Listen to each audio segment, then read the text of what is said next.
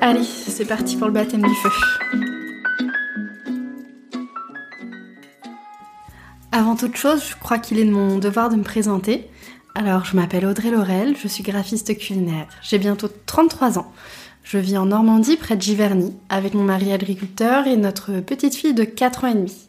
Je suis gourmande et passionnée, bien meilleure pour finir les assiettes que pour les préparer. Et j'ai l'honneur d'être votre hôte sur ce podcast. Peut-être que ce terme de graphiste culinaire vous est inconnu. Sans prétention, je crois être l'une des premières à l'avoir utilisé en 2016, en référence à nos collègues photographes culinaires.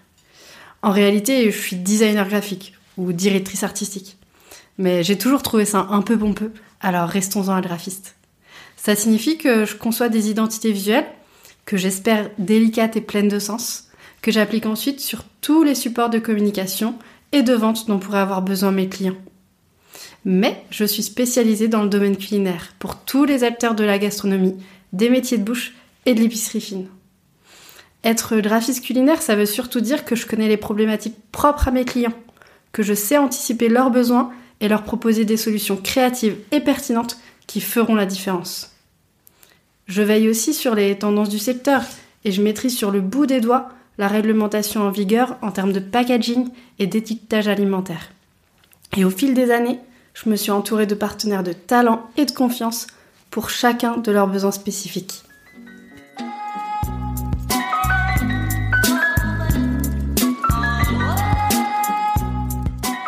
Si je dois revenir sur mon parcours, je dirais que j'ai toujours eu beaucoup de chance. J'aime à dire et à penser que j'ai une bonne étoile, j'ai enchaîné mes études de graphisme sans détour et sans difficulté. Et une fois diplômée, c'est par opportunité beaucoup plus que par vocation, par vision ou par ambition que je me suis lancée dans l'entrepreneuriat. À ce moment-là, je choisis l'indépendance pour me construire une activité sur mesure et en faire un outil d'épanouissement personnel. Je rêve juste de liberté d'action et d'expression.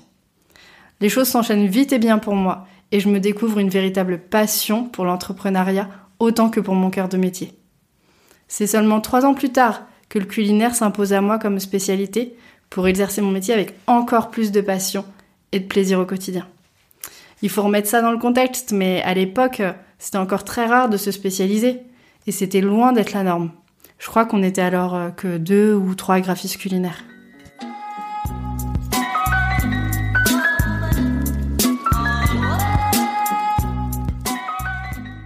Alors pourquoi la food? Par gourmandise évidemment. Par amour de la gastronomie et du patrimoine culinaire français. Parce que la vie et la somme de toutes mes expériences passées m'ont gentiment mais très clairement mené jusque-là. Mais surtout parce que cuisiner, c'est un acte d'amour. Et ça, ça me ressemble plutôt bien. Parce qu'on vit les plus grands moments de nos existences autour de la table et de la cuisine. Le repas rassemble et il crée du lien social entre les gens en leur permettant de s'accrocher à des souvenirs partagés. Et ça, ça me semble tellement essentiel aujourd'hui. Pour moi, la food, c'est des émotions, c'est de la créativité, de la convivialité et surtout beaucoup, beaucoup de réconfort. Choisir cette voie m'a permis de m'entourer de personnes qui me ressemblent et qui partagent mes valeurs. L'amour, le plaisir, la transmission et la générosité. Alain Ducasse disait euh, C'est une histoire d'amour la cuisine. Il faut tomber amoureux des produits et puis des gens qui les font. Voilà ce qui m'anime et me guide au quotidien. L'amour des produits et puis des gens qui les font.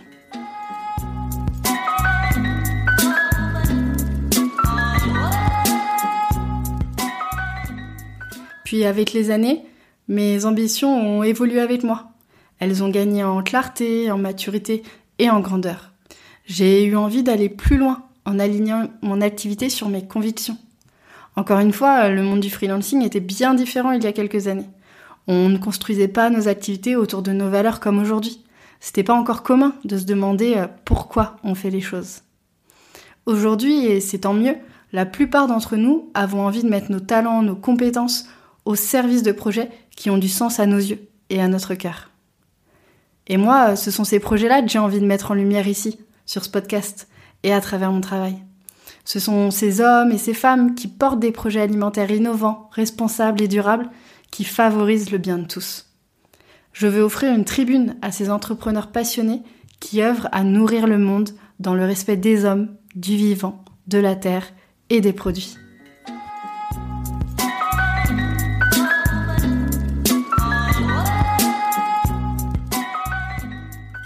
La raison d'être de ce podcast, c'est ça finalement. C'est avant tout aller à la rencontre de ces hommes et ces femmes que j'admire. Pour moi, l'entrepreneuriat, c'est qu'une histoire de rencontre. C'est l'une des choses que je chéris le plus dans cette aventure. Alors voilà, ce podcast, c'est un prétexte. Un prétexte pour aller les rencontrer. Il faut savoir que je suis une grande curieuse. D'ailleurs, euh, c'est drôle de voir l'omniprésence du champ lexical de l'alimentation ici. Un appétit sans fin, une immense soif d'apprendre. Pour moi, euh, c'est important de toujours garder les yeux ouverts, de se nourrir les uns des autres, de me plonger avec appétit dans des univers que je connais pas, me passionner pour un métier, un savoir-faire ou un produit. J'adore questionner, apprendre et grandir. Regarder le monde à travers les yeux des autres. C'est réellement mon carburant, ce qui me nourrit et me fait avancer au quotidien. Pour moi, la curiosité, c'est clairement l'un des prérequis pour être entrepreneur. Mais ça fait vraiment partie de moi depuis toujours.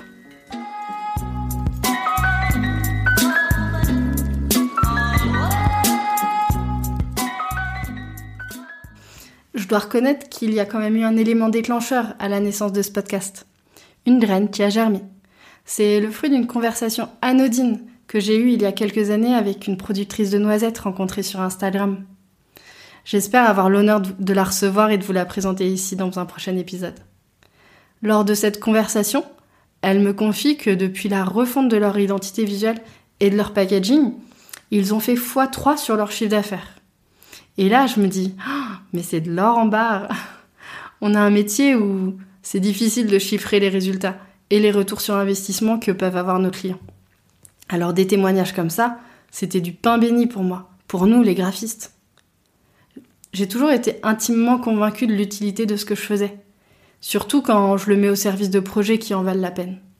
Mais comme beaucoup de graphistes, j'ai longtemps eu des difficultés à convaincre mes clients d'investir dans mon travail, faute de pouvoir leur fournir euh, des données chiffrées et des promesses de réussite.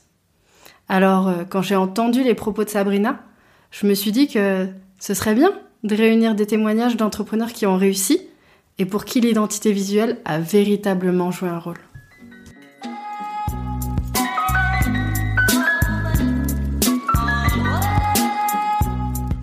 Alors, vous l'aurez compris, ce podcast, sauf exception, ce ne sera que des conversations. J'imagine des conversations sincères et à cœur ouvert entre entrepreneurs passionnés autour de ce qui nous anime et nos passions communes. La nourriture, la gourmandise, le partage, la transmission. Et on parlera aussi bien sûr un peu d'image de marque et d'identité visuelle. J'espère sincèrement que vous prendrez plaisir à écouter nos échanges et à découvrir les parcours inspirants de mes invités.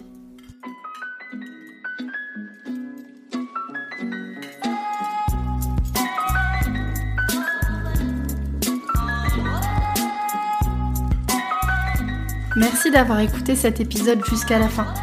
Si vous l'avez apprécié et que vous avez envie de soutenir ce podcast, N'hésitez pas à le partager autour de vous, à vous abonner et à laisser un avis sur Apple Podcast ou Spotify.